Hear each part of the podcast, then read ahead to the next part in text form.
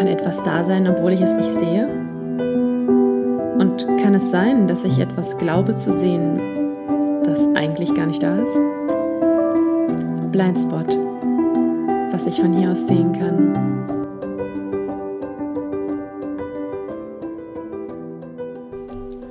Was sind eigentlich Spleens? Warum haben wir so seltsame Marotten und Eigenarten? Beziehungsweise glauben wir ja oft, andere Menschen haben sowas, aber wir selber haben das natürlich nicht. Ähm, das ist mir beim Entwerfen dieser Episode auf jeden Fall aufgefallen, dass ich erstmal dachte, nee, also ich habe sowas nicht. Und je länger ich darüber nachdachte oder auch Freunde fragte, desto mehr wurde mir klar, ja, hm, kann sein, dass ich sowas doch habe. Ja, und dann geht es ein bisschen darum, wo kommt das eigentlich her? Wo kommt auch das Wort her? Da bin ich ja mal ein Fan von, das erstmal rauszufinden, womit das eigentlich zu tun hat. Und ähm, müssen wir die eigentlich behalten? Vor allem sind sie sehr, sehr lustig und das bringt mich auch dazu, ähm, die Inspiratorin für diese Episode hervorzuheben. Und zwar ist das Romy Munz, die mir die Frage gestellt hatte nach Spleens und die mir freundlicherweise einen ihrer Spleens auch direkt als Audio mitgeschickt hat. Und der kommt jetzt. Ich liebe Decken mit einer Knopfleiste unten dran. Und wenn da Knöpfe sind, dann muss ich diesen Knopf immer zwischen meinem großen Zeh und dem daneben so reinmachen. Ich weiß gar nicht, wie ich das beschreiben soll. Den Knopf so wie greifen mit den Zehen. Ja, das ist wahrscheinlich das, die beste Beschreibung. Also den Greifen mit den Zehen. Und dann fühle ich mich übelst wohl. Führt natürlich dazu, dass ständig die Knöpfe abfliegen und wieder rangenäht werden müssen, dass die Knopfleiste ständig offen ist, weil ich da die ganze Zeit mit meinen Füßen ran rumfummle.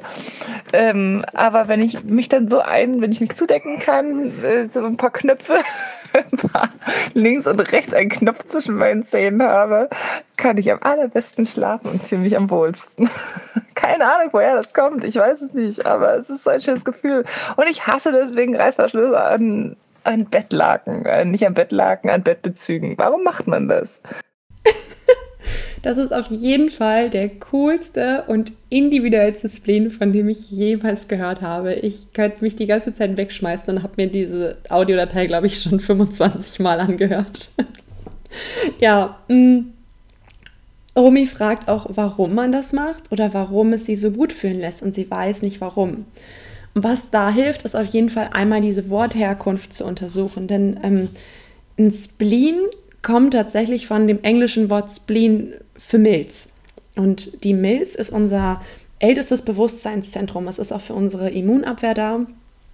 Und in unserem Milzzentrum haben wir ein Bewusstsein für das, was gesund für uns ist, für unser Immunsystem auch und auch ähm, für das, was sicher für uns ist. Das heißt, da stellt sich die Frage, was ist gesund für mein Überleben? Und jeder Mensch kommt ja mit einer bestimmten ähm, Disposition auf die Welt und für jeden ist was anderes gesund. So. Und für Romy ist eventuell beispielsweise genau das gesund. Was aber so spannend ist in unserem Milzzentrum, ist, dass da nicht nur mh, hm, dieses Gefühl für Sicherheit, also so ein ganz intuitives Gefühl, drin liegt, sondern auch unsere Ängste.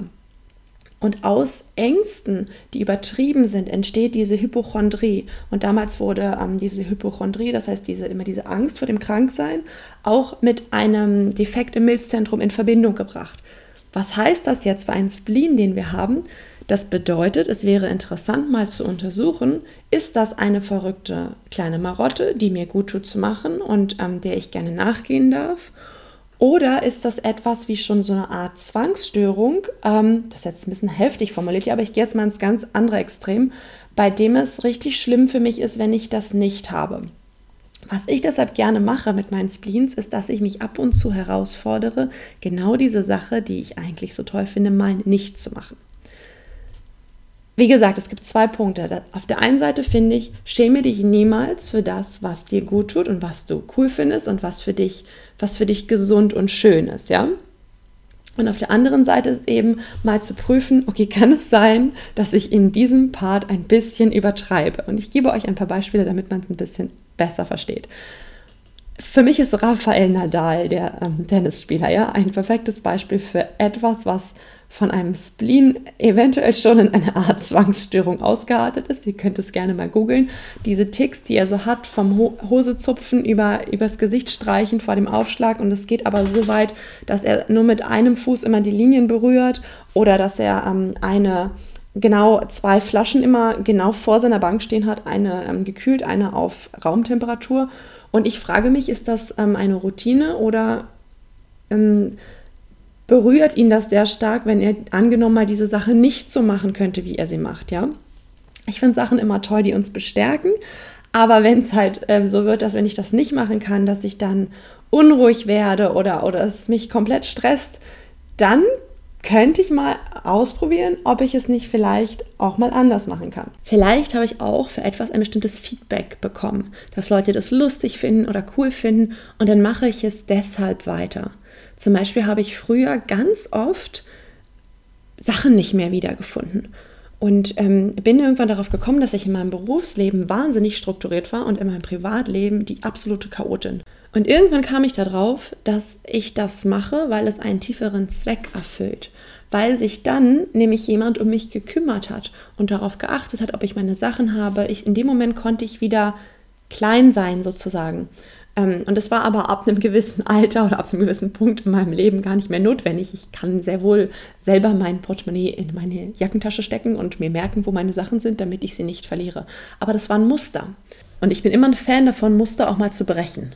Vor allem, wenn sie einem langfristig gar nicht gut tun.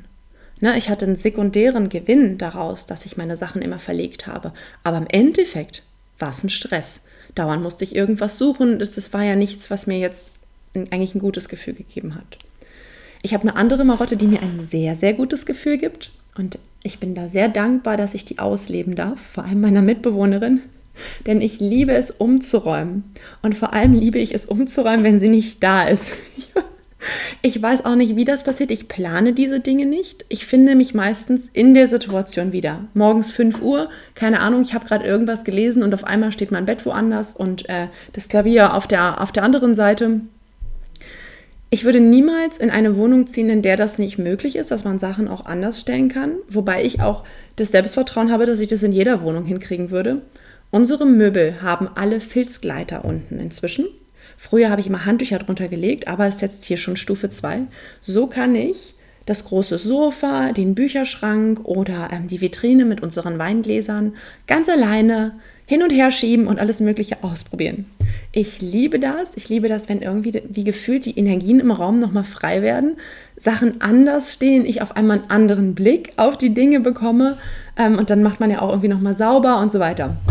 Was daran so, so wirklich lustig ist, ist, dass ich das angefangen habe, immer im Dezember, weil meine Mitbewohnerin da meistens irgendwie längere Zeit in Brasilien war. Und ich das liebe, wenn ich das einfach alleine machen kann, ohne dass irgendjemand mir reinquatscht oder was auch immer. Welcher Punkt an dieser Stelle natürlich überarbeitenswert wäre, ist das Informieren. Das habe ich meistens nicht berücksichtigt. Ich habe es einfach umgestellt und sie war dann überrascht, wenn sie wiederkam oder später bin ich dann so weit gegangen, dass ich ihr dann nochmal Fotos geschickt habe. Und was daran so spannend ist, ich habe das oft nicht vorher gesagt, aus Angst davor, dass sie dann sagt, sie will das nicht. Und ich natürlich aber die Selbstbewusstsein hatte, sie muss sich erstmal reinfühlen, dann wird sie das auch gut finden. Meistens ist es auch so, aber ich muss dazu sagen, ich habe das Glück, dass ich da einen sehr flexiblen Menschen an meiner Seite habe und die sehr liebevoll mir gegenüber auch eingestellt ist und die inzwischen, ähm, ja, wie soll ich sagen, ihren Frieden damit gemacht hat und mich walten lässt mit diesem Spleen und mich das machen lässt, was für unsere Beziehung sehr schön ist, denn ich liebe es einfach, das zu tun und ähm, ja, für, für sie ist es in Ordnung. Wie gesagt, wieder daran, ne, es gibt Punkte, an denen, man, an denen man schrauben kann, zum Beispiel den anderen halt auch mit ins Boot zu nehmen und zu informieren. Was ich ganz cool an dieser Geschichte finde, ist, dass, ähm, dass sie mit einer Mutter aufgewachsen ist, die das auch gemacht hat. Und da hat sie ihrer Mama früher immer geholfen, dass die die Wohnung umgestellt haben. Und der Vater kam später nach Hause und hat sich gefragt, was, da, was die Frauen da gemacht haben während seiner Abwesenheit. Das heißt, sie ist es gewohnt. Ja, das finde ich ganz schön, denn das ist irgendwie gibt mir das tatsächlich echt ein sehr, sehr gutes Gefühl. Und es ist etwas, was mal abgesehen davon, ne, dass natürlich andere davon betroffen sind, ähm, was sich langfristig bislang noch nicht negativ ausgewirkt hat, sondern eher, dass es mir Ruhe gibt und mich entspannt. Ähm, ja, und eben auch da wieder zu gucken, übertreibe ich es irgendwann total? Na, also bekomme ich dieses, bekomme ich vielleicht so ein nervöses Gefühl, wenn ich das jetzt ein halbes Jahr nicht gemacht habe oder was auch immer. Oder hebe ich mir einen Bruch, weil ich nicht mehr einschätzen kann, ähm, dass das Sofa jetzt vielleicht doch ein bisschen zu schwer ist. Also auch da wieder die Balance zu finden. Was ist noch im Rahmen des Möglichen und im Rahmen des Gutfühlenden und wann wird es vielleicht ein kleines bisschen zu viel.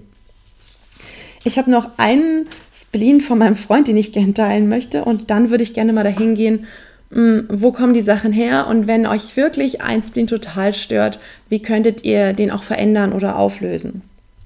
Mein Freund hat die Angewohnheit, immer alle seine elektronischen Geräte auf 100% laden zu müssen. Das macht ihn komplett nervös, wenn ich immer mit meinem auf 50% geladenen Handy da bei ihm ankomme. Oft finde ich mein Telefon dann nicht mehr, weil er es äh, an irgendeine Ladestation gesteckt hat, weil ihm das ganz wichtig ist. Und er hat auch mal gesagt, er würde, also er geht niemals aus dem Haus unter 100%. Und wenn irgendwann mal überall auf der Welt der Strom ausfällt, dann ist er auf jeden Fall die letzte Person, die noch jemand kontaktieren kann. Ich frage mich, wen er dann noch kontaktieren möchte, denn alle anderen werden ja dann auch ähm, kein Akku mehr haben. Aber es ist wirklich interessant und artete teilweise dann auch schon so aus, dass er bei mir übernachtet hatte und keine Ladegeräte irgendwie dabei hatte für seine Geräte und dann echt nervös wurde, weil er nach Hause wollte, seine Sachen laden. Das ist dann wieder ein Tick drüber. Aber was ich super gerne mag an dieser Marotte, ist ähm, eine Relation, die man auch zum eigenen Befinden herstellen kann. Und zwar hat er mal zu mir gesagt, dass er das Gefühl hat, dass der Ladestatus meiner elektronischen Geräte ähm, oft auch meinen Energiestatus im Körper repräsentiert. Und er hat damit sowas von recht, denn ich tendiere dazu, mich oft in Dingen zu verlieren, wenn mir das so viel Spaß macht ähm, oder ich, ich bin so völlig gefangen in irgendeiner Recherche und finde den Punkt nicht aufzuhören.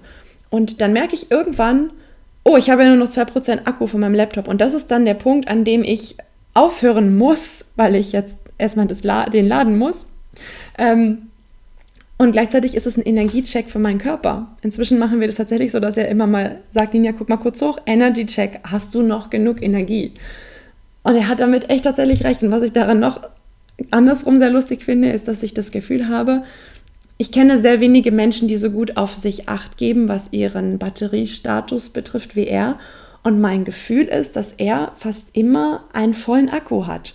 Also der kümmert sich um sich und eben genauso, wie er sich um seine Geräte kümmert. Deswegen finde ich auch diese Marotte in Maßen ähm, sehr hilfreich für ihn und eben auch für mich, die davon genauso profitiert, sich dann auch immer mal wieder an ihm aufladen zu können. genau, so sieht das aus. Mhm. Und dann gibt es eben noch, ähm, wie soll ich sagen, diese Eigenarten, bei denen man das Gefühl hat, das fühlt sich vielleicht ein kleines bisschen zwanghaft an und ich weiß nicht, warum ich das mache. Dazu gebe ich euch auch ein Beispiel aus meinem Leben und zwar ist es bei mir das Trinken. Ich, ich trinke, also ich meine jetzt nicht Alkohol, Wasser. Ich trinke sehr gerne Wasser und sehr viel Wasser. Und ich habe grundsätzlich an meinem Bett eine Wasserflasche stehen. Und wenn ich, selbst wenn ich nur einen Spaziergang mache oder so, habe ich immer was dabei, aus Angst wirklich, ich kriege Durst. Ich mag dieses Gefühl nicht, ich könnte Durst bekommen. Und damit bin ich wieder bei dieser klassischen Weg von Motivation, was mich dazu gebracht hat, mal dahinter zu schauen. Ne? Denn vordergründig ist ja viel Wasser trinken erstmal gesund, würde man denken. Die meisten Menschen trinken ja viel zu wenig Wasser. Aber mir ist wirklich aufgefallen, dass es, ich kippe das wirklich hinter. Ne? das ist wirklich viel, was ich, was ich so trinke. Und da war ich mir auch nicht mehr sicher, ob das so ganz gesund ist. Was ich dann gemacht habe, das nennt sich kinästhetische Erinnerungsstrategie. Und zwar ist es ja so, Manche Spleens, die wir so haben, die lassen sich ziemlich eindeutig zuordnen. Zum Beispiel hat eine Freundin von mir erklärt, für sie ist es ein kleines bisschen schon wie zwanghaft, dass sie morgens immer ihr Bett machen muss, weil ihre Eltern mal gesagt haben, wer sein Bett nicht macht, hat sein Leben nicht im Griff. Da haben wir eine eindeutige Zuordnung. Ich habe das mal so gehört, deshalb mache ich das so. Genauso, wenn man als Kind sein Müsli immer auf eine bestimmte Art und Weise gegessen hat, ja.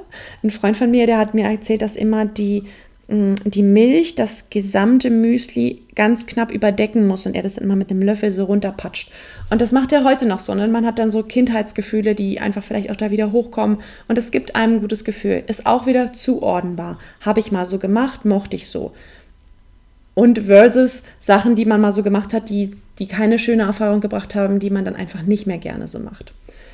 Die kinästhetische Erinnerungsstrategie nutze ich dann, wenn ich das Gefühl habe, ich weiß nicht, woher es kommt, ich habe keinen Zugriff darauf. Mm, aber ich kenne das Gefühl. Und was du dann machst, ist dir so eine Zeitlinie vorzustellen und ähm, du stellst dich an den heutigen Zeitpunkt. Das ist ja ein körperlich erlebter innerer Zustand, den ich habe. Dieses Gefühl, Angst zu haben, dass ich verdurste, ja, was jetzt in unseren Breitengraden völlig irrational ist. Aber gut. Und was ich dann mache, ist, ich laufe in die Vergangenheit und suche nach einer Referenzerfahrung ähm, für dieses Gefühl. Und dadurch, dass ich es nicht mit meinem Kopf mache, sondern auf so einer Zeitlinie einfach rückwärts gehe. Das kannst du auch mental machen. Du kannst dich auch auf den Stuhl setzen und dir einfach vorstellen, du gehst rückwärts, rückwärts, rückwärts, rückwärts, musst nur versuchen, den Kopf dann auszumachen. Deswegen finde ich es ein bisschen einfacher, tatsächlich körperlich zu gehen. Natürlich äh, vielleicht jemand dabei zu haben, dass der schaut, dass du nicht irgendwo gegenrennst. Aber wirklich zu gehen, bis du das merkst, dieses Gefühl ist auf einmal, wird weniger oder ist weg. Dann geht man nochmal so ein bisschen vor zurück, um an diese Schwelle zu kommen, wann ist der Moment, wo das Gefühl zum ersten Mal präsent war in deinem Leben. Ne? Und dann kommt ein Bild hoch. Und dann muss man aufpassen, weil auf der Kopf dann reinkommt, aber warum kommt denn dieses Bild? Das ist doch völlig unrealistisch, das kann es doch nicht sein. Meine Erfahrung an dieser Stelle ist, einfach mal machen, gucken, ob es dir danach besser geht und äh, dann ist es einfach so. Und man muss es nicht immer alles mit dem Kopf begründen müssen. Das Bild, das bei mir kam, war ich als ganz, ganz, ganz kleines Kind, keine Ahnung, wie alt ich da gewesen sein kann, vielleicht das zwei oder drei, auf dem Arm von meinem Vater und er rauchte und blies mir aus Versehen, ja, diesen ganzen Rauch ins Gesicht. Und ähm, ich erinnerte ein Gefühl, dass ich unbedingt atmen wollte. Und meine Mutter mir eine Flasche ganz schnell mit Mineralwasser gegeben hat, auch dass ich was trinken kann. Ich erinnere, Husten im Hals und auch nicht atmen können. Und dann habe ich ähm, ein Bild, wie ich diese Flasche an meinem Mund habe und ziehe, ziehe, ziehe, ziehe, ziehe dieses Wasser rein. Ähm, und mein Gefühl war tatsächlich in der heutigen Zeit ganz oft, dass als würde ich Trinken mit Atmen verwechseln, weil ich wirklich so schlimm ziehe, also wirklich so, so total, ähm, ja, ums Überleben kämpfend, da würde ich eigentlich nur einen Schluck Wasser trinken. Was ich daran super spannend fand, war, dass ich mit meinen Eltern darüber mal gesprochen habe und sie mir auch bestätigt haben, dass es so eine Art von Situation tatsächlich mal gab. Was macht man dann? Da ist ja auch keiner dran schuld. Ja, es geht jetzt nicht darum zu sagen, ich kann jetzt mein Leben lang leider gar nicht mehr ordentlich trinken, weil ich irgendwann mal diese Erfahrung gemacht habe. Mm -mm, darum geht es nicht. Und da ist auch keiner schuld dran. Sowas passiert einfach mal.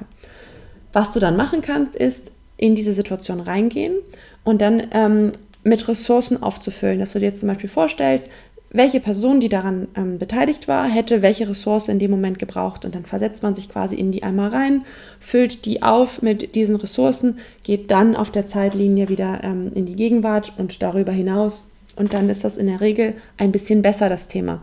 Es ist nicht immer super gelöst, weil man nicht jedes Mal bei dieser, ähm, man nennt es auch transderivationale Suche, nicht jedes Mal findest du den Ursprungspunkt. Also wichtig ist immer den Ursprungspunkt zu finden, den ersten Punkt in deinem Leben, als du so eine Erfahrung gemacht hattest. Mhm.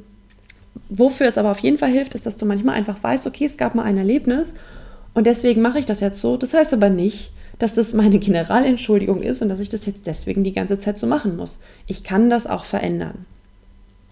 Und was es dann noch gibt, jetzt wird es ein bisschen spooky, ist, dass manche Themen, die wir haben in unserem Leben, nicht mit diesem Leben zusammenhängen, sondern mit etwas, was wir in einem vergangenen Leben erlebt haben. Und darauf bin ich mal gekommen, weil ich von Harpe Kerkeling Ich bin dann mal weg gelesen habe. Da läuft er ja den Pilgerpfad nach Santiago de Compostela und berichtet währenddessen, ja, was ihm so für Gedanken durch den Kopf gehen. Unter anderem erzählt er von einer Reinkarnationsreise, die er mit Freundinnen mal gemacht hat. Und Harpe Kerkeling stand dem ja, sagen wir mal, halbwegs offen kritisch gegenüber, so, so wie ich bei meinem ersten Punkt auch. Und er hat ähm, dann mit dieser Frau da gearbeitet und es ging darum, dass sie Länder aufschreiben sollten, zu denen sie aus irgendeinem Grund eine Abneigung haben und sich nicht erklären können, warum das so ist. Und ähm, die Frau hat aber auch nicht gesehen, was sie aufgeschrieben haben. Und er hatte Polen aufgeschrieben. Und nachher haben sie eine Reinkarnationsreise gemacht und ähm, er war tatsächlich in Polen und er war, ich glaube, er war ein Mönch in einem Kloster und er wurde dann, er wurde erschossen. Also keine schöne Erfahrung, um es mal so kurz zusammenzufassen. Ähm, und das war tatsächlich in Polen und sie hat auch nicht gewusst, dass er das auf den Zettel geschrieben hat. Und ich fand das wahnsinnig spannend, weil ich ja merke, dass ich oft ähm, ein bisschen damit hadere, was ich jetzt einer Schamanin oder mit wem auch immer ich gerade arbeite, welche Informationen ich ihr oder ihm schon gegeben habe und ähm, was dann vielleicht der auch möglicherweise unbewusst ne, in seinem Kopf verknüpft und was dann gar nicht wirklich so war oder was auch immer. Ich fand das auf jeden Fall spannend, äh, sowas halt mal herauszufinden.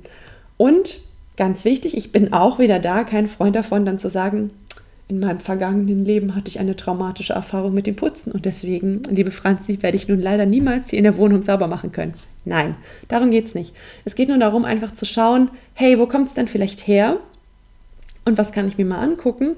Und auch, das dann wieder zu heilen. Und auch da gibt es nämlich Sachen, die man machen kann. Du kannst ähm, das, das Karma aus jemandem rausziehen, um auch nicht immer weiter mit den gleichen Themen durchs Leben zu laufen.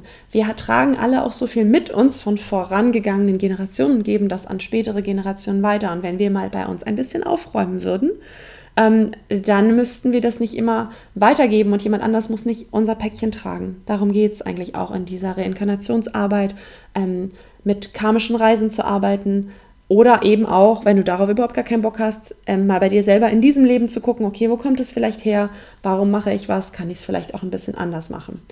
Oder auch, ganz anderer Punkt, einfach mit einem Lachen drüber zu gehen und zu sagen, hey, das ist halt mein Spleen, und ich lebe den so und ich habe auch gar keine Lust, mir dazu irgendwas anzugucken, weil man muss nicht bei jeder Marotte, die man hat, immer irgendwo hinreisen oder irgendwas bearbeiten. Manche Sachen kann man auch einfach so hinnehmen und die sind lustig. Es geht nur darum, Wahlmöglichkeiten zu schaffen, ein bisschen flexibler zu sein, einfach wenn du für dich selber merkst, okay, das ist vielleicht eine Marotte, die mich ein kleines bisschen zu sehr einschränkt und die nicht nur lustig ist und anderen Leuten Spaß bringt, ähm, sondern die ich mir einfach gerne mal genauer angucken würde.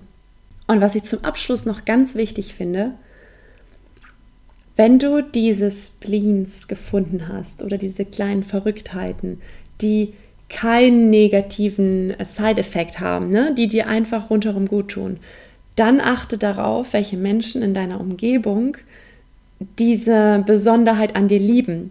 Welche Menschen in deiner Umgebung dich nicht trotz dieses Spleens lieben, sondern vielleicht auch wegen dieses Spleens und die dir, die dir den Raum geben, du zu sein und dich in all deinen wunderbaren Facetten auch auszuleben. Das finde ich auch total wichtig. Und am Ende sortierst du vielleicht nicht deinen Spleen aus, sondern die Person. Das kann auch passieren. also ihr seht schon, es gibt wieder wahnsinnig viele Varianten, in denen man dieses Thema angehen kann oder eben auch nicht angehen kann. Was mich auf jeden Fall interessieren würde, ist, ob es irgendjemand gibt, der diesen Spleen von Romy mit diesen Knöpfen an der Bettdecke teilt. Ob es irgendjemand gibt, der das auch hat. Das wäre so cool. Bitte dann schreibt mir auf Instagram at, ähm, at wo dann eigentlich? blindspot-podcast oder schickt mir eine E-Mail. Ich verlinke wieder ähm, alle meine Kontaktdaten in den Show Notes. Da würde ich mich sehr, sehr freuen, wenn wir da in einen lustigen Austausch kommen.